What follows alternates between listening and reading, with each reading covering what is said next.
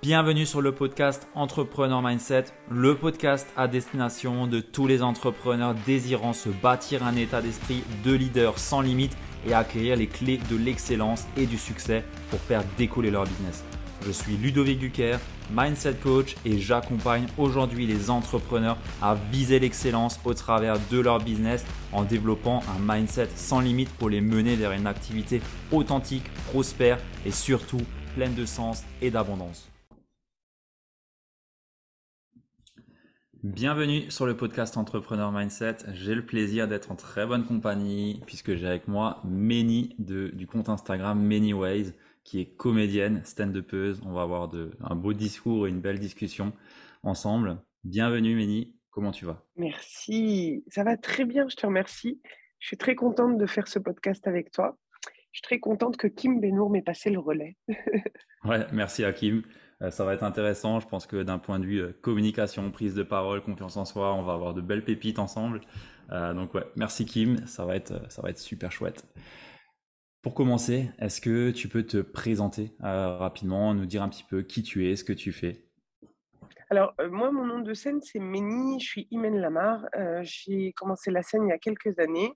J'ai pas, hum, j'ai pas pratiqué régulièrement. Je dis que je j'ai vraiment commencé ce métier il y a un an après la pandémie, parce qu'avant ça, je m'entraînais très peu et ça ne me permettait pas du tout d'évoluer. Donc, le métier de stand-upeuse. Et euh, aujourd'hui, c'est ce que je fais. Là, comme je te disais tout à l'heure, je me suis absentée quelques jours. J'étais au Maroc, j'étais invitée au Maroc et là, je suis de retour et c'est la reprise de la scène. Donc, la reprise de la peur de monter, la reprise du manque de confiance. Je me confronte à tout ça. Donc, inutile de dire que ce, ce podcast eh ben, va nous permettre de faire le point sur tout ça parce que je suis totalement connectée avec mes peurs en ce moment. Parfait, on va pouvoir en discuter du coup. ouais, c'est un très bon timing. Merci Ludo. Euh, du coup, qu'est-ce qui t'a qu'est-ce qui t'a amené un peu à aller vers le, stand-up? C'est quand même, euh, enfin, c'est la première stand-upeuse que je rencontre. Euh, après, ah. c'est peut-être parce que j'habite en campagne et que du coup, c'est peut-être pas forcément le plus développé. mais on a des, des, comédiens pour les théâtres dans, dans les villages, tu sais. Donc on peut un peu l'apparenter en ça, mais bon, stand-up, c'est quand même un peu différent puisqu'il n'y a que toi. Euh, ouais. Donc qu'est-ce qui t'a un petit peu amené là-dedans? Alors, moi, ce qui m'a amené là-dedans, c'est qu'un jour, j'ai décidé de de matérialiser, parce qu'en en fait, il y avait une idée que je me faisais du stand-up. Depuis que je suis môme, je regardais, euh, déjà, j'ai toujours adoré les, les comédies, j'ai grandi au Prince de Bel-Air, au mmh. Cosby Show, malheureusement, parce que quand tu grandis, bah, tout s'effondre grâce à Bill Cosby. Merci, Bill. et, et en fait, j'ai grandi à tout ça. Et puis ensuite, j'ai commencé à découvrir bah, des mecs comme Dave Chappelle, Chris Rock. Et en fait, je ne je, je le savais pas. Mais en grandissant, je me suis dit, mais c'est bizarre, j'ai toujours eu beaucoup, beaucoup d'admiration pour ces gens-là et pour leur manière de véhiculer les messages que je réalisais déjà ado qu'il passait des messages très forts, que ce soit en politique ou autre, et que c'est toujours très drôle, euh, cette manière de, de mettre en ridicule ou en absurde euh, des, des, situations qui étaient euh, bah, de, dans nos vies de tous les jours et des choses, des sujets qui étaient plutôt dramatiques en fait. Mmh. Donc, donc je trouvais ça cool et, et, je les aimais beaucoup. Tu sais, tu, comme euh, quand tu aimes un personnage de série ou autre, tu t'identifies et tu es là, waouh, j'adore. Sauf que pour moi, il n'était pas question que je fasse ce métier parce que je n'avais pas cette programmation. Moi, si tu veux, ma programmation en tant que, deuxième génération, enfin enfant d'immigrés, c'est tu vas étudier parce que tu as la chance d'étudier. Tu vas faire des études les plus longues possibles. Ça va être ton outil principal. Puis ce sera le moyen que personne t'emmerde en tant que femme, Euh, minorité visible. Et, euh, et, tu, vas, euh, tu vas remercier Dieu tous les jours d'avoir cette opportunité, d'avoir, d'avoir accès à l'éducation. Et tu vas bosser, tu vas être cadre ou plus encore. tu seras avocate, médecin ou autre. Bon, ça a marché avec l'un des membres de la fratrie, puisqu'elle est avocate. mais, mais pas avec tous les autres, parce que nous, on s'est dirigé avec notamment l'une de mes sœurs, Isma, vers Edonia aussi, vers des métiers artistiques. Ok. Ce n'était pas du tout, du tout, du tout, du tout euh, le, les métiers euh, qui, étaient, qui étaient attendus de nous, si je puis dire. Ok. Bah, il n'y a rien qui est attendu. Hein.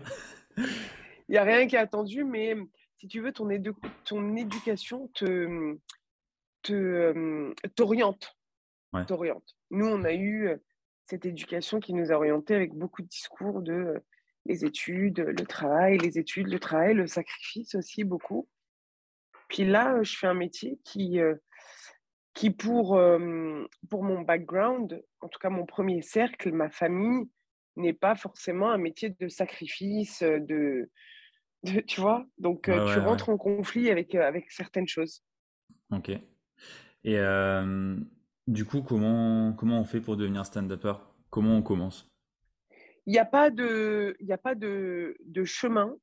Il y a, il y a on se jette à l'eau, quelle que soit la manière.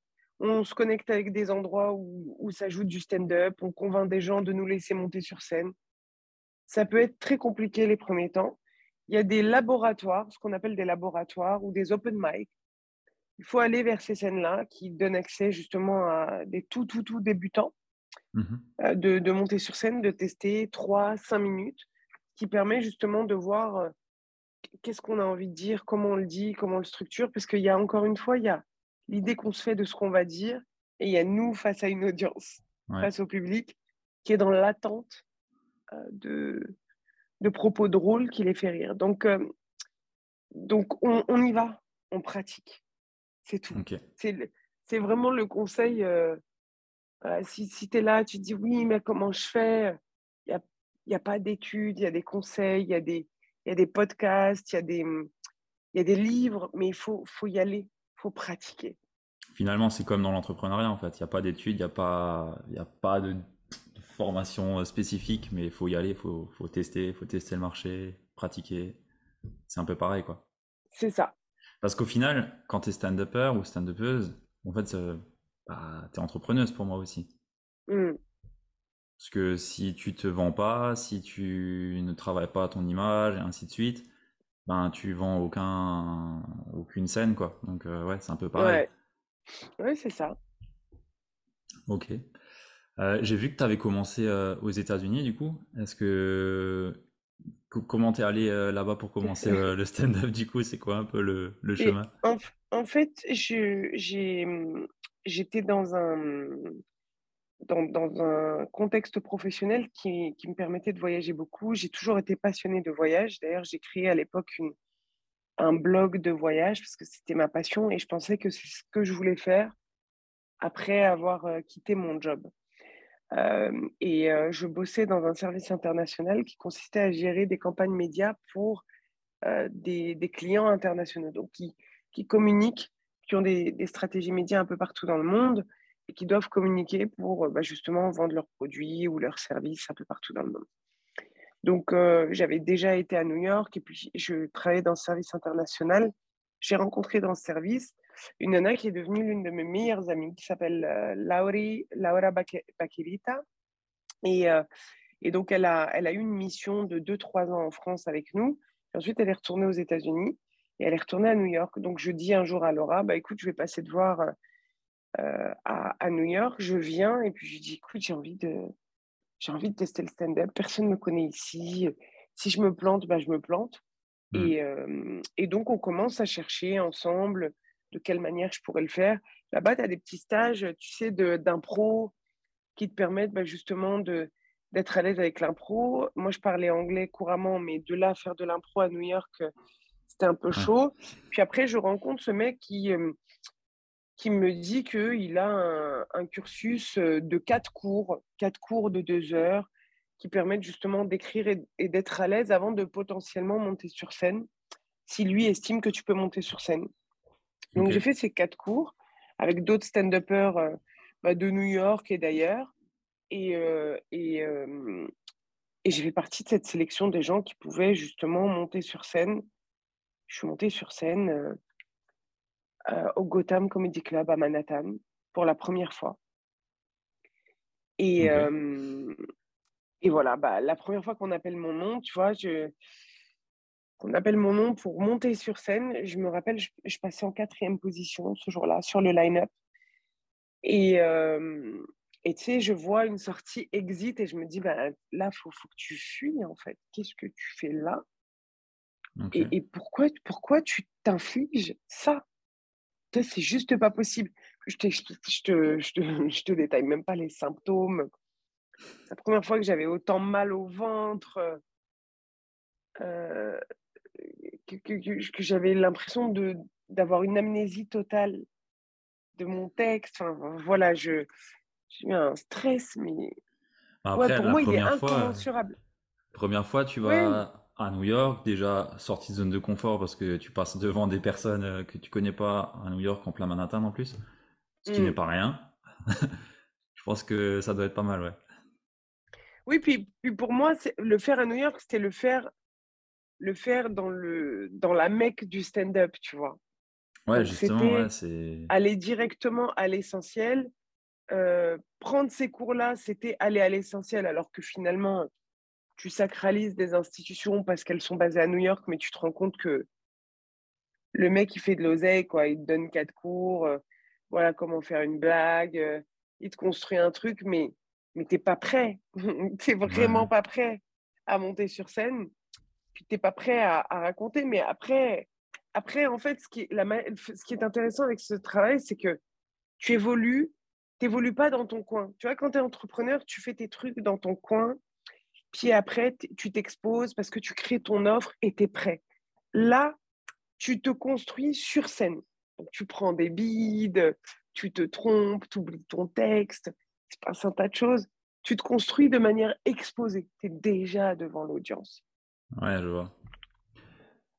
Ouais, là où on va dire que quand tu es entrepreneur et que tu as une offre, un service à proposer, tu fais un peu ton étude, tu, et oui, fais peut-être des calls avec des, clients cibles qui peuvent te dire voilà qu'est-ce qu'ils ont comme problème et ainsi de suite. Sauf que toi, une blague, en fait, euh, en fonction du contexte, t'en sais rien comment ils vont le prendre. C'est exactement ça. Et puis tu bides, tu t'apprends à travers le bide. On va pas se mentir, hein, le, le, meilleur outil pour, pour évoluer, pour apprendre, bah, c'est c'est de regarder les gens et de se dire ah ouais là là c'était pas drôle du tout next tu vois? Et de remonter sur scène par la suite parce qu'il faut avoir justement cette cette résilience et cette persévérance et se dire bah, c'est pas grave je vais remonter sur scène mais justement euh, comment est-ce que tu fais face justement quand tu as des, des, vides comme ça? Qu'est-ce que est-ce que dans ta tête tu penses à autre chose? Enfin c'est quoi un peu le bah en fait tu fais face à ça? Le bid, c'est comme tout, plus tu as l'habitude, plus tu arrives à le gérer. En fait, les premiers bids, c'était catastrophique pour moi. Je rentrais en larmes, je marchais dans les rues de Paris, j'étais là, mais, mais qu'est-ce que tu fais de ta vie? Est-ce que ça fait du sens? Est-ce que tu es faite pour ça? Tu te poses un tas de questions existentielles. et puis, et puis surtout, tu te confrontes au fait que les gens ne savent pas ce que c'est un bide. Il n'y a mmh. qu'un humoriste qui peut savoir ce que c'est qu'un beat. C'est très compliqué, en fait. puis tu t'en veux parce que ton métier, c'est de, de, quand même faire rire les gens. Du coup, tu te dis, bah, c'est clairement palpable. Tout de suite, tu évalues, tu te dis, bah, là, c'était pas bon, j'ai pas eu de rire.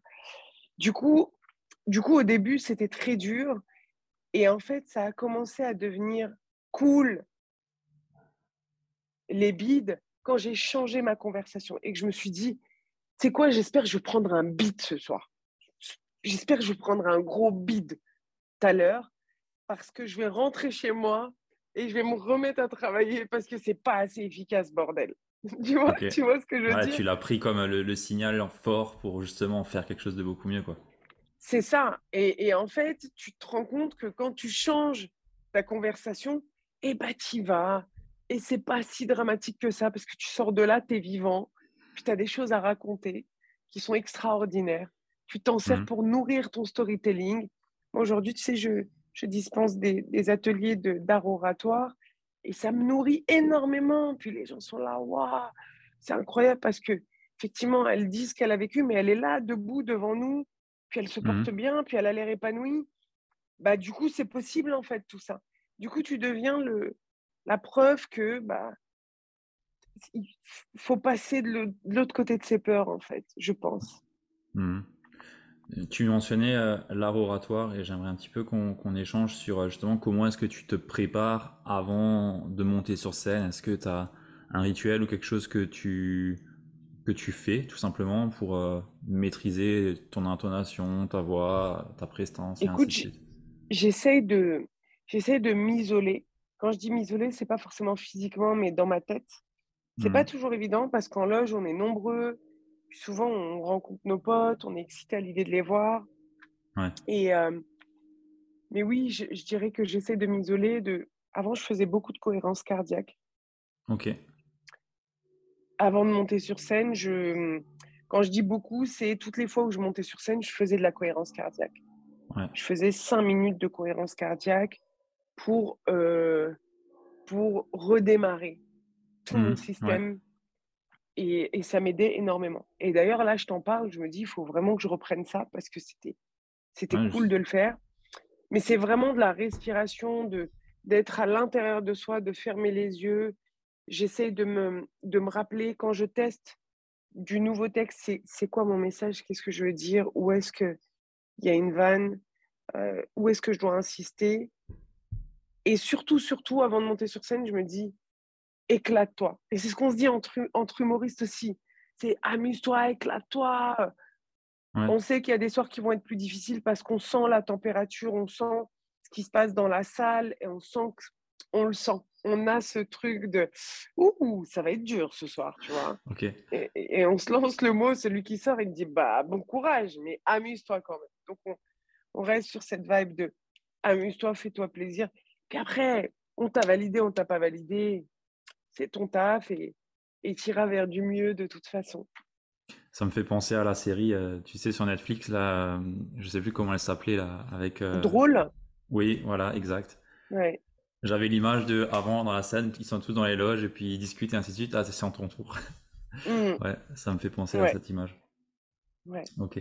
Mais c'est vrai que la cohérence cardiaque, comme tu le dis, elle sert à beaucoup, beaucoup de personnes. rien que bah, déjà les sportifs, là, il n'y a pas à se poser de questions. Euh, mais je connais beaucoup d'entrepreneurs, dont moi, euh, où je fais de la cohérence cardiaque aussi. Euh, tous les jours, avant que, par exemple, bah, je fais un épisode de podcast seul, bah, je fais ça pour être au clair dans ce que j'ai à dire et ainsi de suite. je l'utilise aussi dans le sport aussi.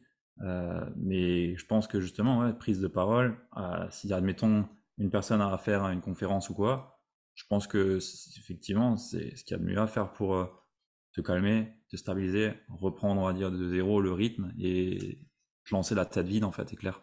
Enfin, pas vide, mais plutôt clair et limpide. Ah, c'est une bonne pratique. Mmh. Merci.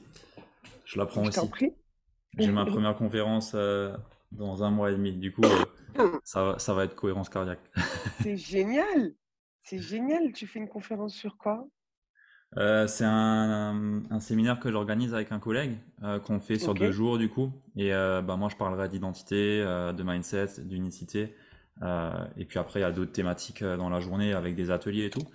On organise. Donc ouais, premier, premier event comme ça, ça va être challengeant, mais ça va être, ça va être vachement cool. Et ça va être sous forme de séminaire avec des exercices pratiques ou de conférences? Euh, alors, on a voulu justement éviter que ça soit séminaire où tu écoutes et tu, tu fais rien. Euh, là, ça va être séminaire et après atelier. Atelier deux heures avec chaque, chaque enfin, chaque intervenant. On est quatre pour que justement, ok, tu as la partie théorique, mais après, on est ensemble et puis on travaille vraiment. Et le but, c'est que tu aies vraiment des résultats à la fin. Parce que bon, j'avais déjà fait des séminaires où à la fin, voilà, tu es motivé, mais c'est tout, quoi. Deux jours après, ça redescend. Et encore, des fois, tu n'as même pas la motivation.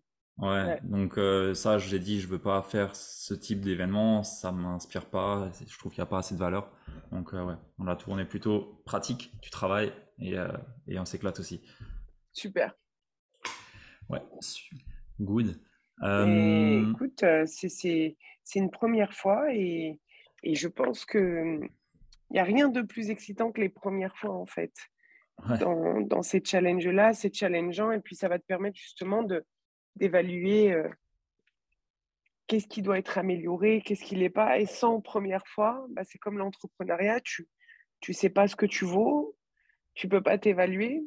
Et c'est pareil dans le public speaking, tu vois, dans le public speaking, que ce soit, euh, quel que soit ton objectif de prise de parole, ce qui est important, c'est de se réécouter pour évaluer par la suite. Ça, c'est vraiment un conseil que je donne de, de, se regarder, si tu peux, même si tu t'es filmé dans la journée, etc. Parce que ça te permet de revenir sur certaines choses et de clairement optimiser, Mmh. de voir ce qui va, ce qui va pas, dans ta posture, dans ta prise de parole, dans ton contenu, dans ta voix, euh, tous les éléments qui constituent une bonne prise de parole. Et, euh, et, je pense que de se regarder, en fait, souvent on dit Ah, bah c'est passé, ça y est, c'est fini. Non, là, justement, l'un des, des principaux éléments, c'est de revenir là-dessus, de regarder, de s'évaluer pour aller vers du mieux. Ouais, ouais, ouais. Dans toutes les pratiques où on est en fait nous-mêmes, c'est intéressant de, faire ça. C'est vrai que ça me fait penser, euh, même dans le sport, euh, la posture que tu as en fonction, je sais pas, j'ai fait de la boxe, euh, c'était tout le temps, regarde ta garde, comment aller, quoi. Euh, Ouais. et si tu la vois pas, tu te dis pas, ah ouais, merde, en fait, je suis pas bon. Enfin, Oui, c'est ça. ouais, c'est exactement pareil. C'est vrai c'est un bon conseil. Merci. Et, euh, et du coup, en termes de, de prise de parole, art oratoire, euh, comment est-ce que tu, comment est-ce que tu penses quand tu quand as à créer un stand-up? C'est quoi un petit peu ta, ta démarche? Comment tu, comment tu réfléchis? Parce que je me dis, tu peux pas juste dire je veux faire rigoler les gens, je vais chercher des blagues, quoi. Donc, comment est-ce que tu, tu réfléchis ça? mais euh, moi, je suis passée par plusieurs euh, phases. Je suis par- passée par une phase de- à appliquer des, des conseils que je lisais dans des livres, etc., etc. Puis Mhm. après, je me suis dit, mais en fait, c'est vraiment pas ma manière de fonctionner. Déjà, j'écris pas mes vannes. Parce qu'au début, j'écrivais, tu vois, euh, Ouais. tous les mots, etc. Et je me suis dit, mais en fait, j'aime vraiment pas ça. Donc, en fait, c'est ah, c'est une méthode qui est la mienne, mais moi, je, je fonctionne sous forme de mind mapping, par Ah exemple. ouais, ok. Ouais, Ouais, aussi. tu vois, ce qui est complètement. euh, je ne pense pas que beaucoup de stand-uppers te diront ça. Et c'est pour ça que je te disais au tout début, tu as posé une bonne question, c'est il n'y a pas une manière dans, dans le stand-up, mais il n'y a pas une manière de travailler tes sketchs, Mm. de travailler ton aisance sur scène. Ce qu'il faut travailler, je pense, c'est la singularité. C'est la, c'est, c'est ce qu'il y a de plus important, que tu sois euh, conférencier, orateur, que tu sois euh, stand-upper. Je pense que ce qui est le plus important, c'est ta singularité. Parce que ce qu'on va te demander, c'est pas de jouer un rôle ou d'interpréter un rôle, même si tu es toujours dans le stand-up, je pense que tu es toujours une note au-dessus parce que tu exagères Ouais, certaines choses quand tu ouais, les sûr. racontes. Et ça, ça t'appartient. Tu as le Ouais. droit de le faire pour justement amener ton public à rire, mais à une certaine émotion. Mais ce que je veux dire, c'est que l'authenticité, la singularité, c'est très important. Plus tu vas savoir quitter sur scène quand tu es conférencier, plus tu vas t'autoriser à être toi Mhm. et, et plus, tu, plus tu vas créer de la magie. Ouais. Oui, c'est sûr. Quand, et, et même d'un point de vue aisance, euh, dans, dans, dans ta prise de parole, tu es beaucoup plus sereine, je pense, en termes de, de confiance. Et euh, bah, en fait, juste, euh, c'est toi et toi qui l'as créé, c'est toi qui l'as conçu, c'est ta façon de faire. Et ça, ça parle aussi, je pense, plus au public. Absolument. euh, tu...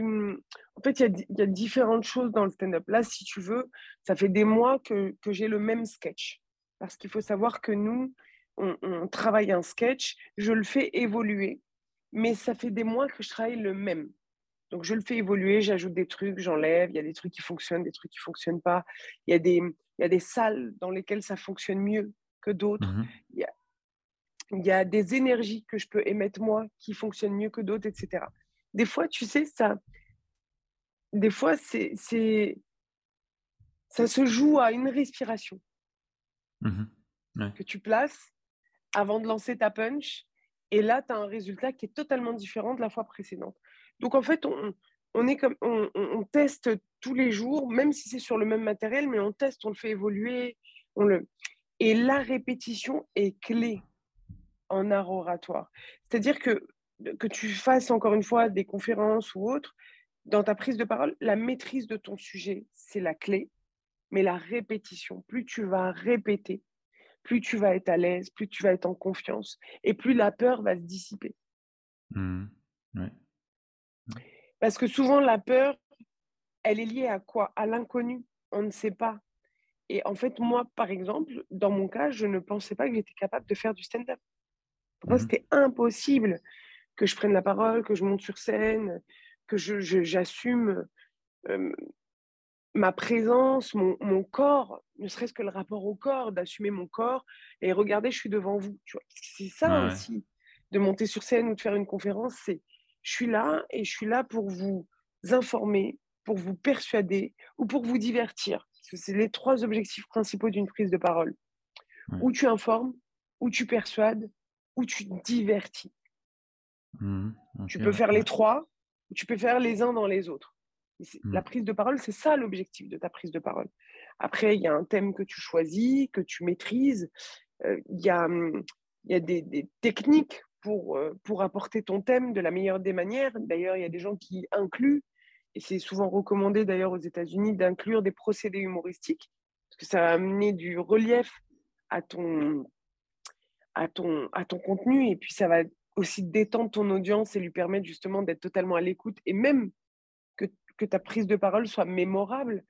Mais, mais en fait, dans tout ça, ce qui est important, c'est que tu es assez répété pour être assez à l'aise, pour avoir confiance et connecter avec ton public de la meilleure des manières.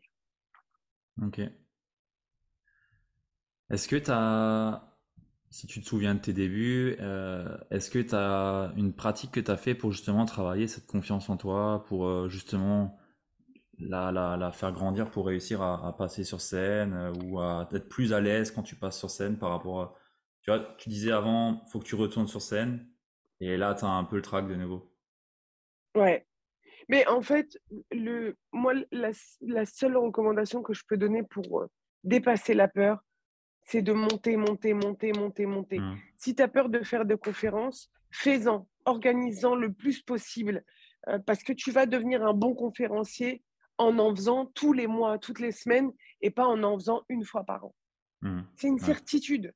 Tu ne deviendras pas bon, tu n'excelleras pas là-dedans si tu en fais une fois euh, tous les mois. Quelqu'un qui en fait tous les jours versus quelqu'un qui en fait une fois par mois, tu vas voir tout de suite la différence. Parce qu'il y en a un qui s'est cassé la gueule plein de fois, qui s'est réajusté plein de fois et qui sait exactement ce qui marche quand ça marche. Et l'autre, une fois par mois, bah, il vient, il se casse la gueule et il fait euh, en un an ce que l'autre fait en 12 jours, tout simplement. Mmh tout simplement. C'est un concept clé que... Je suis inspirée aujourd'hui, euh, Ludo, je ne sais pas ce qui se passe. Je je, tu vois, je suis dans un flow incroyable. Euh, écoute, ça, ça connecte bien. Mais euh, c'est vrai, le, le, le, conseil que tu donnes, c'est le même pour toutes les disciplines où tu as à te mettre un peu euh, hors de confort. Quoi. Dans toutes les disciplines, c'est pareil. Tout le temps, tout le temps, tout le temps, tout le temps, tout le temps. Et, ouais. Et la confiance s'acquiert comme ça, avec la répétition. Moi, je me suis dit, mais je vais être malade toute ma vie avant de monter sur scène toute ma vie, je vais être malade. Il faut que je l'accepte. Pas du tout. Pas du tout. Quand tu as tes vannes qui performent, tu as ton sujet, tu es à l'aise, tu montes, tu sais déjà ce qui va se passer. Tu montes avec une, avec une, une, intention qui est totalement différente. Tu montes et tu dis, ça y est, je vais les kicker là. Là, j'ai pas le temps, on va rigoler ensemble, on va passer un bon moment.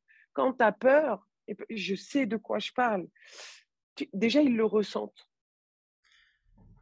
Ouais, Là, et ça, quand ça peur, bien, ben oui, et quand tu as peur, ils se disent, mais attends, si elle a peur, euh, nous, on n'a pas confiance non plus en elle, on n'a pas envie de...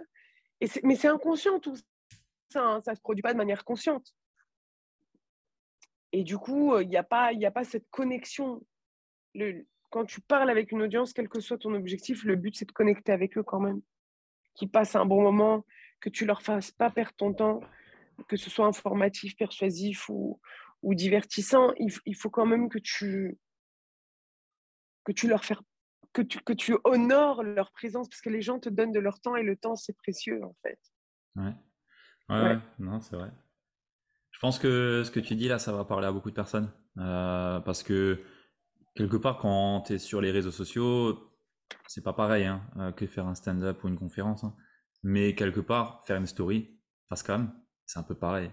En termes de, de peur, euh, tu as un peu les mêmes appréhensions.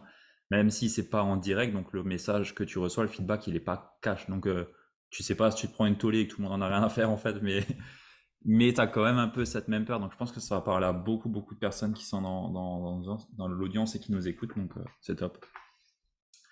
Euh, j'ai envie de te demander, tu vas aller jusqu'où avec le stand-up là? C'est quoi le, prochain, prochain step pour toi?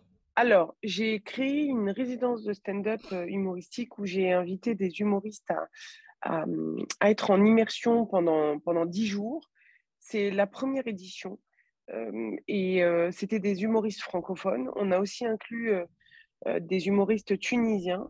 Donc, on a inclus un petit bout de l'Afrique aussi parce que la francophonie, c'est pas que nos bah pays à nous, européens, mais c'est aussi justement des pays qui ont un rôle considérable dans l'humour parce que justement, euh, il se passe des choses totalement décalées et différentes euh, bah, par rapport à ce qui peut se passer en France ou ce qu'on a l'habitude de voir nous euh, sur des scènes comme Montreux ou ailleurs. Et du coup, du coup j'ai envie d'apporter quelque chose de pédagogique, entre guillemets, ou en tout cas de rassurant pour les humoristes. Donc, tu as cet espace-là qui est une immersion de 10 jours où on écrit et on est encadré d'experts. Parce que quand tu montes sur les, scènes tous les jours, tu n'as jamais de vrai feedback. D'ailleurs, tu as même des humoristes qui euh, bident totalement et qui sortent de là en se disant que ça s'est super bien passé pour eux. Donc, il y a une confiance incroyable et ils se disent, ben, moi, il n'y a rien qui m'arrête. Aujourd'hui, on a des humoristes qui écrivent des livres euh, et c'est génial et c'est super. Euh, et, et, je pense, moi, que c'est un, c'est un. Pour moi, quand tu écris un livre, c'est là que tu prouves qu'il n'y a plus rien qui peut t'arrêter dans la vie, en fait. ça, c'est mon, mon repère à moi de putain, ah, la personne, elle a confiance en elle de ouf. Tu vois Quelqu'un qui a écrit un livre, pour moi, ça y est, en termes de confiance, tu es, es, à 10 sur 10, tu vois ouais. et, euh, et, donc, tu as des humoristes qui écrivent des livres. Bon, bah, après, le contenu, il est discutable. On n'est pas là pour discuter de ça. Mais tu as des gens qui ont tellement confiance en eux que pour eux, ils bident jamais il se passe un truc. Et je pense que c'est important de, de pouvoir se remettre en question, etc. Et, d'être entouré d'experts dans cette résidence permet d'avoir un retour qui n'est pas le tien, qui n'est pas celui d'un public, mais d'experts qui te disent bah, bah, non, là, tu peux pas dire ça parce que tu es en contradiction avec ça, etc. Donc, c'est cette immersion que j'ai créée parce que moi, j'en avais besoin, ça répondait à un besoin personnel. Et du coup, on a partagé ça avec d'autres humoristes. Ça s'est super bien passé. C'était en Tunisie. Euh, donc j'ai envie de continuer cette expérience-là. Et du coup, j'ai lancé la première. C'était ma première fois. C'était compliqué parce qu'il fallait avoir euh, beaucoup d'argent pour le faire, parce que c'était mmh. une invitation des humoristes, mais surtout qu'on faisait venir des experts de Montréal, de l'École nationale de l'humour. Et c'est des experts euh, bah, qui, qui, se déplacent, qui, ont un, qui, qui représentent un coût. On a aussi fait venir un Français euh, un humoriste français qui était dans l'équipe pédagogique qui était extraordinaire. Donc vraiment, c'est pas privé. On a fait ça de manière optimale. Après, il y a des choses qu'on va changer parce que justement, la première permet de, de voir. Donc j'ai envie de continuer ça une à deux fois par an. Là, on est en train de travailler sur les prochaines éditions. Et quand je dis on, c'est moi et moi-même. C'est moi et mon côté entrepreneur. Et, euh, et ensuite, euh, il y a le, le, spectacle de créer mon une heure et donc, justement, toutes les scènes que je fais au quotidien me permettent de, de fabriquer ce une heure, de voir ce qui fonctionne, ce qui ne fonctionne pas pour aller et, de voir qui je suis aussi, ce que j'ai envie de dire sur un une heure, sur mon mmh spectacle. Là, le but, c'est de, de, créer son, son, spectacle. Ok, cool. Ça, c'est une grande ambition, ça. Ouais. Sympa. Ouais. Sur ton compte Insta, j'ai vu détecteur de saboteurs interhumains dans ta bio. Est-ce que tu peux en dire un peu plus? Parce que ça m'interpelle, j'aime bien. moi, je ne sais pas si tu as vu la destruction personnelle avec Ménie Gilliger? Non. Ménie Gilliger, c'est une, c'est une coach en destruction personnelle. Elle donne des conseils pour anéantir ta vie, celle de tes proches, celle de tes coworkers au travail, voilà, tu verras, c'est des petites pastilles de 2 minutes, 3 minutes. Et, euh, c'est une coach que j'incarne, donc que j'ai créée, que j'ai écrite. Et elle, elle, donne ce... Et, et en fait, je, je vois que j'arrive facilement à détecter le sabotage. Mais tu vois, je, dans ma vie de tous les jours, là, par exemple, on était à, au Maroc avec des amis euh, dans une maison et tu as un groupe dont je faisais partie qui souhaitait faire du sport. OK? Donc, on se lève, euh, puis moi, je suis là, bas viens, on avait un TRX, une corde à sauter, viens, on fait du sport, puis on a un qui arrive, deux, trois, et on commence à faire du sport. Et de l'autre côté de la maison, il y a un des membres de, enfin, un des, des, habitants, on va dire, de cette maison, parce qu'on était dans une, grande maison.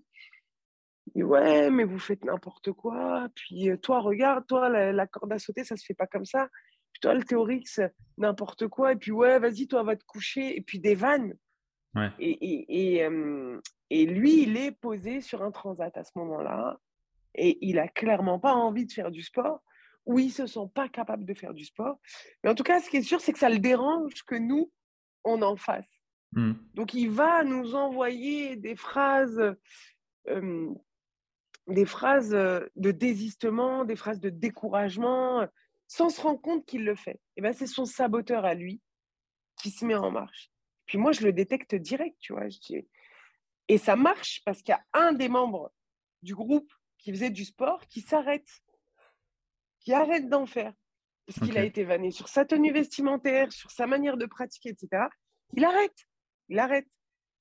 Et, et donc, oui, c'est ce genre de sabotage parmi tant d'autres qu'on constate. Moi, pour moi, c'est le sabotage, il vient toujours de gens qui véhiculent leur peur ou leur limite à eux. Mmh.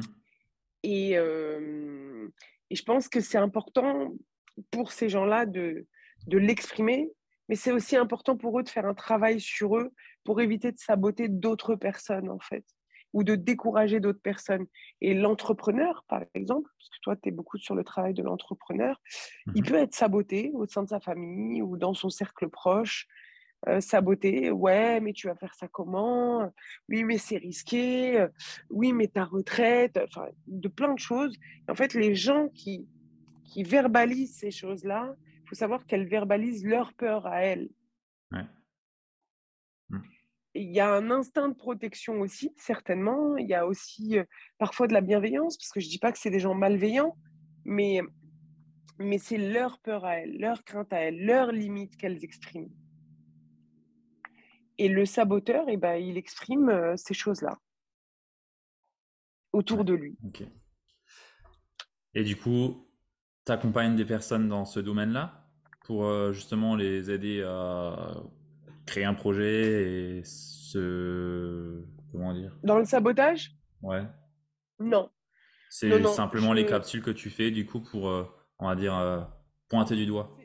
C'est humoristique parce que c'est une parodie du développement personnel. Ouais, ouais.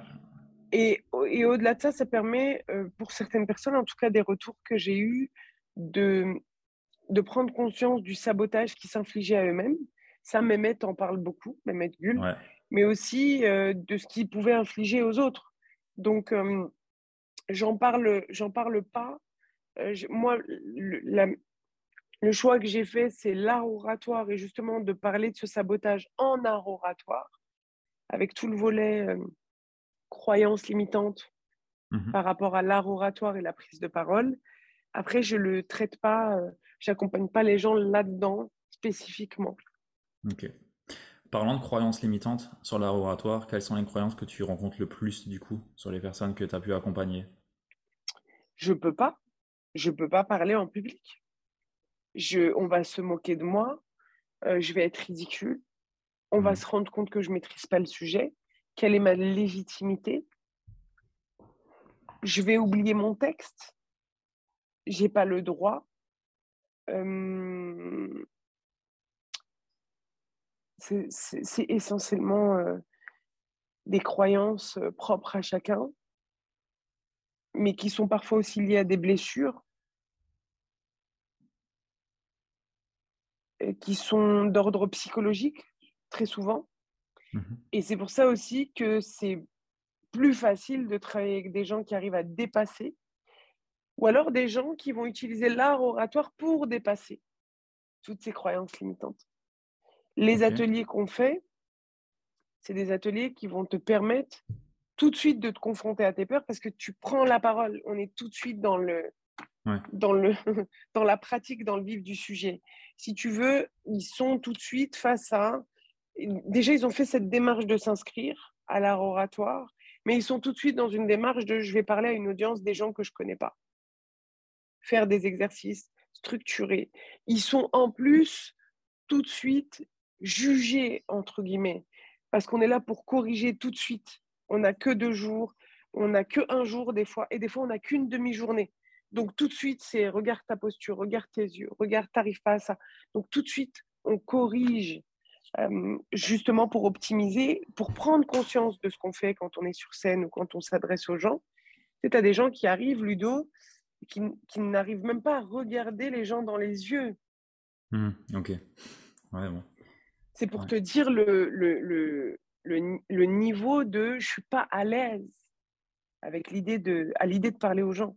Je suis pas à l'aise avec ça, j'ai pas envie de ça. Donc tu es là, tu es sur scène, tu t'exposes, mais en même temps, euh, dans ta tête, il se passe tout l'inverse. Donc si tu veux, il y a une, il y a une dualité, il y a, et, et il faut régler ce conflit. D'accord. Je vois. Finalement, c'est un peu les mêmes que dans l'entrepreneuriat. C'est, on rencontre toujours un petit peu la même chose. Ouais c'est ça, c'est des peurs, c'est des, des projections qu'on fait dans le négatif. On a toujours plus de facilité à créer des projections dans le négatif que dans le positif. Alors que quand on fait, bah, et puis aussi, c'est aussi se dire, bah, je vais avoir, il va y avoir des soucis, il va y avoir des épreuves, il va y avoir des moments difficiles, il va y avoir des critiques négatives, il va y avoir des gens méchants, il va y avoir des saboteurs. Mais c'est mmh. pas grave. C'est OK. Je vais faire avec. Et je vais surpasser tout ça. Parce que euh, de rentrer dans le monde de l'entrepreneuriat ou d'avoir un projet artistique ou... et en se disant bah, j'espère que je vais éviter tout ça, c'est pas une bonne chose. C'est s'éloigner de la réalité. Je pense que je prends maintenant le parallèle avec l'entrepreneuriat. Euh, il y a, de mon point de vue, beaucoup de personnes aussi qui se font, dire, influencer par les messages que tu vois sur, euh, sur les réseaux, euh, comme quoi, ouais, l'entrepreneuriat, c'est facile, c'est ci, c'est ça, euh, tout le monde doit gagner 10K et ainsi de suite, et tout ça, mais euh, créer une propre image et un film que les gens se font, en fait, une fois que tu es dedans, tu te rends compte qu'en fait, non, c'est pas si simple, il y a, y a beaucoup de choses à faire, il y a beaucoup de choses à voir, et surtout beaucoup de craintes et beaucoup de peurs qui viennent. Et là, beaucoup de personnes négligent ça. Et c'est là où ça commence vraiment à jouer, quoi. C'est là où le jeu commence vraiment. Bah oui. Un peu pareil, du coup, dans le stand-up et dans la prise de parole, quoi. C'est ça. C'est. Euh, il, il, faut vraiment garder en tête son objectif et le, il faut qu'il soit plus grand que tout le reste. Mmh. Parce que tout le reste va arriver. Il va y avoir un tas d'aléas. Il va y avoir un tas de choses euh, euh, perturbantes, euh, parfois qui vont nous toucher, qui vont nous toucher vraiment au plus profond de notre être parce qu'on n'est pas tous touchés par les mêmes choses. Mais en tout cas, il ne faut pas se laisser démonter par ça. Je pense. Il faut accepter, il faut l'accueillir. C'est comme le bide. C'est ce que je te disais maintenant, le bide. Bah, viens, bide. Et bah, quand on est entrepreneur, je pense que l'une des clés du mindset, c'est de se dire bah, venez les problèmes, venez, je vais vous résoudre un par un, moi. Mais venez. Hmm. Venez tous.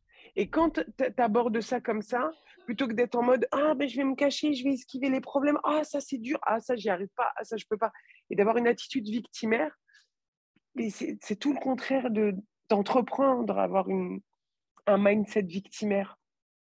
Ouais, clairement. Clairement. Je pense que ça va parler à des personnes. On est pas mal. Euh, une question que je te demande maintenant par rapport, on va dire, à la réussite entrepreneuriale, selon toi, aujourd'hui, qu'est-ce qui fait qu'un entrepreneur va réussir ou pas? Je pense que c'est son atout différenciant. Qu'est-ce qu'il apporte sur le marché qui est différenciant? Et c'est aussi son pourquoi. Mmh. Quand c'est des gens, je pense, qui répondent à une problématique qu'ils ont dans leur vie, je ne sais pas, créer créer une solution pour euh, des personnes en situation de handicap parce que ton frère est handicapé et que toute ta vie, tu as eu affaire à, à cette difficulté, bah, pour moi, le pourquoi, il est, il est authentique, il est réel. Et on va répondre à un, à un, réel besoin dans un marché qui, là, en l'occurrence, dans mon exemple, est, est, niche ou pas, mais les personnes en situation de handicap, je pense qu'elles elles sont face à plusieurs problématiques que moi, moi je ne connais pas forcément, mais, mais, mais en tout cas, j'ai des gens qui sont... Euh, qui ont dans leur famille des personnes en situation de handicap et ils ont un tas de, de difficultés dans, la, dans leur quotidien, etc. Et, ben, et qui sont liées au marché aussi, parce qu'en France, c'est pas la même chose qu'en, qu'en, Angleterre ou ailleurs, tu vois. Et donc, quand on arrive à répondre à ça, que, que le pourquoi est fort, qu'on est différenciant de par ce pourquoi, et qu'on y croit, je pense qu'il n'y a rien qui peut vous arrêter en tant qu'entrepreneur. Absolument rien. Je valide à 100%. Merci. J'ai envie de te demander euh, une question un peu bizarre, hein, mais ton meilleur achat à moins de 100 euros dans les derniers temps? Mon meilleur achat à moins de 100 euros dans les derniers temps Moi, je suis une meuf chelou, tu sais. Euh, genre, non, il faut que tu comprennes que je, je, suis heureuse de... Là, par exemple, avant-hier, j'ai acheté tu sais, une sorte de, de, de tableau à craie, tu ah vois, mais qui adhésif, qui se colle. Donc, je l'ai collé dans ma chambre, euh, à l'arrière de ma porte. Et genre, mais ça a procuré un, une, une, joie incommensurable. Et genre, j'ai commencé à écrire avec ma craie des idées de stand-up. J'étais là, mais j'adore ce tableau, c'est un truc de ouf. Il m'a coûté 3 euros, il a procuré un bonheur, mais mais incroyable, incroyable. Parfait. voilà. Est-ce que c'est le meilleur? Je ne sais pas, mais, mais ouais. Ben, en tout cas, il t'a procuré, il t'a procuré du plaisir et il va Il, m'a procuré, procuré du plaisir et il m'a reconnecté au plaisir d'écrire à la craie. J'avais oublié ça. Ouais, ouais, ouais, ouais je vois. J'avais oublié ça. Que tu sais, maintenant on est avec les ordis et tout, mais je kiffe le crayon et la craie. Voilà, je suis une old school girl. Du coup, maintenant, tu vas te mettre un tapis en dessous parce que tu auras tout plein de poudre. c'est ça, c'est ça. Mais, euh, mais c'est un vrai kiff que je me suis fait. Mais c'est vrai, la craie, je, suis incapable de dire quand j'ai écrit à la craie la dernière fois, ça devait être euh, en master il y a 4 ans. Et t'étais à la craie, euh, ton master? Ouais, ouais. Ah ouais, d'accord. Moi, j'étais au centre, mon master. Non, non, Et mon master, il était avant le tien, je tiens à dire. mon master, il était bien avant le tien. La fac où j'étais, euh, c'était old school. Hein. c'est genre euh, la, la, fac euh, où rien n'a le droit d'être rénové parce que c'est un bâtiment historique, classé, je sais pas quoi. Ah, mais ça a du beau, tu vois, le ah storytelling, c'est beau. Le storytelling, ça rend les choses tellement plus. Tu vois, j'étais à quelques encablures de Dvané, et là, je suis là, mais non, en vrai, là, il y a une vraie histoire derrière. C'est ça qui est beau. C'est ça qui est beau. Ouais. Ouais, non, non, c'était pour ça qu'il y avait de la craie encore là-bas. Mais ouais. Ouais, ouais. C'est vrai, la craie faudrait que je réessaye d'écrire à la craie.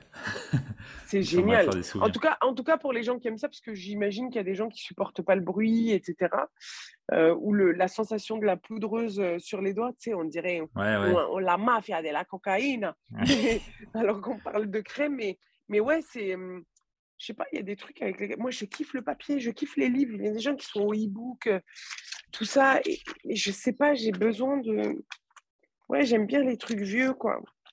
Tu sais, j'ai été dans mon pays d'origine et c'est un achat qui m'a fait beaucoup plaisir aussi, qui m'a fait très très plaisir. Dans mon pays d'origine, à savoir la Tunisie, il y a une boutique euh, qui fait des vieux cahiers. Mais tu sais, les cahiers de nos parents qui n'existent plus aujourd'hui dans le commerce.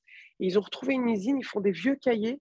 Et avec ces vieux cahiers, ils, font des, ils mettent une petite couverture en cuir et ils font genre euh, un cahier design sur lequel tu écris.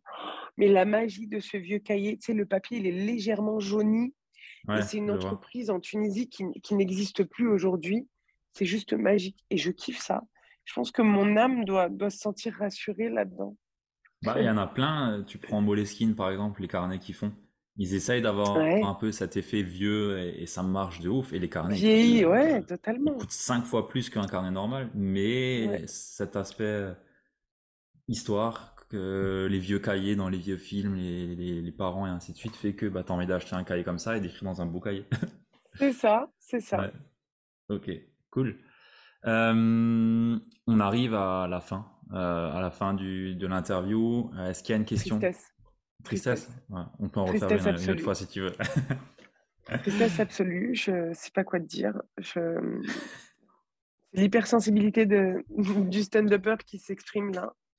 J'ai passé un super moment avec toi et j'ai trouvé ça super intéressant de parler de l'aspect artistique, mais aussi entrepreneurial, parce qu'effectivement, enfin, en tout cas pour ma part, moi j'arrive assez à être les, deux et ça me plaît d'être les deux. Et, et je trouve qu'un entrepreneur, c'est aussi un artiste, s'il est assez connecté à ses émotions. Donc, il n'y a pas que les artistes qui sont entrepreneurs, mais les entrepreneurs sont aussi des artistes et qu'il ne faut pas hésiter à faire parler sa créativité et, pas faire les choses de manière euh, totalement. Euh, ah, c'est beau ce que tu viens de dire. Ouais, ouais, je, lâche beaucoup de pépites là quand même. Hein. non, je plaisante. Je ne sais pas. En tout cas, je c'est voilà, c'est une enfin, c'est un constat que je fais et, et oui, je pense que pour avoir côtoyé des, des entrepreneurs, je pense qu'il faut qu'ils lâchent leur créativité au maximum et qu'ils ne se, se contentent pas de faire euh, ce qu'on leur demande de faire mmh. religieusement.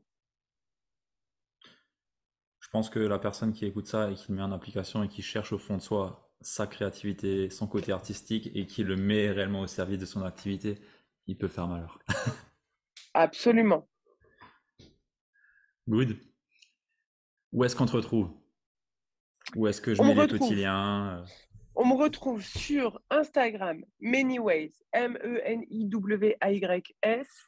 On me retrouve sur scène, ouais. dans les scènes, sur Paris. Euh, je communique sur Instagram dans les stories, je suis sur des line-up. Euh, là, par exemple, dimanche, je joue au Chouchou Hotel. On a un super plateau qui est géré par des amis et ça s'appelle le Blabla Show. Donc, on me retrouve là-bas, mais on me retrouve tous les soirs sur des plateaux différents dans la capitale. Ah, tu joues tous les soirs? Ouais, là, je reprends tous les soirs. Bah, là, c'est la rentrée. On a, on a eu beaucoup le mois d'août euh, de clubs qui ont fermé, mais là, ça reprend petit à petit. Ouais, on va reprendre sur ce rythme-là. Euh, on me retrouve euh, au festival de Dijon aussi le 1er et le 2 octobre à Dijon. Donc, vous pouvez vous renseigner sur ce festival. On me retrouve sur mon Instagram, ça je l'ai déjà dit, on me retrouve là. Et on me retrouve, on me retrouve, on me retrouve sur ton podcast. C'est très important. voilà. Sur ton podcast, c'est très important. Mais surtout, euh, bah voilà, on me suit sur Instagram, il y a toute mon actualité et ça va nous permettre justement de voir euh, quand est-ce que je fais mon, mon One Woman Show. Le gros. Le grand. Excellent. Super.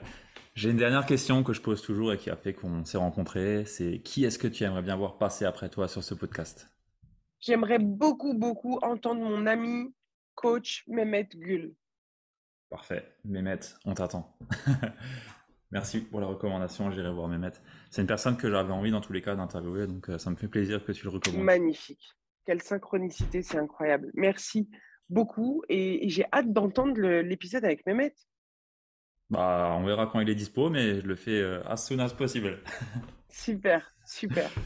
Super. Eh ben, écoute, merci beaucoup pour notre échange. Ça m'a vraiment plu. Je pense qu'il y a de belles pépites. Dites-nous euh, en retour, euh, commentaires ou autre, ce que vous en avez pensé. Mais je pense qu'il y a, y, a de bonnes, y a de bonnes pépites à prendre.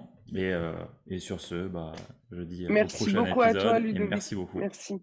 Merci à toi. À plus. Ciao.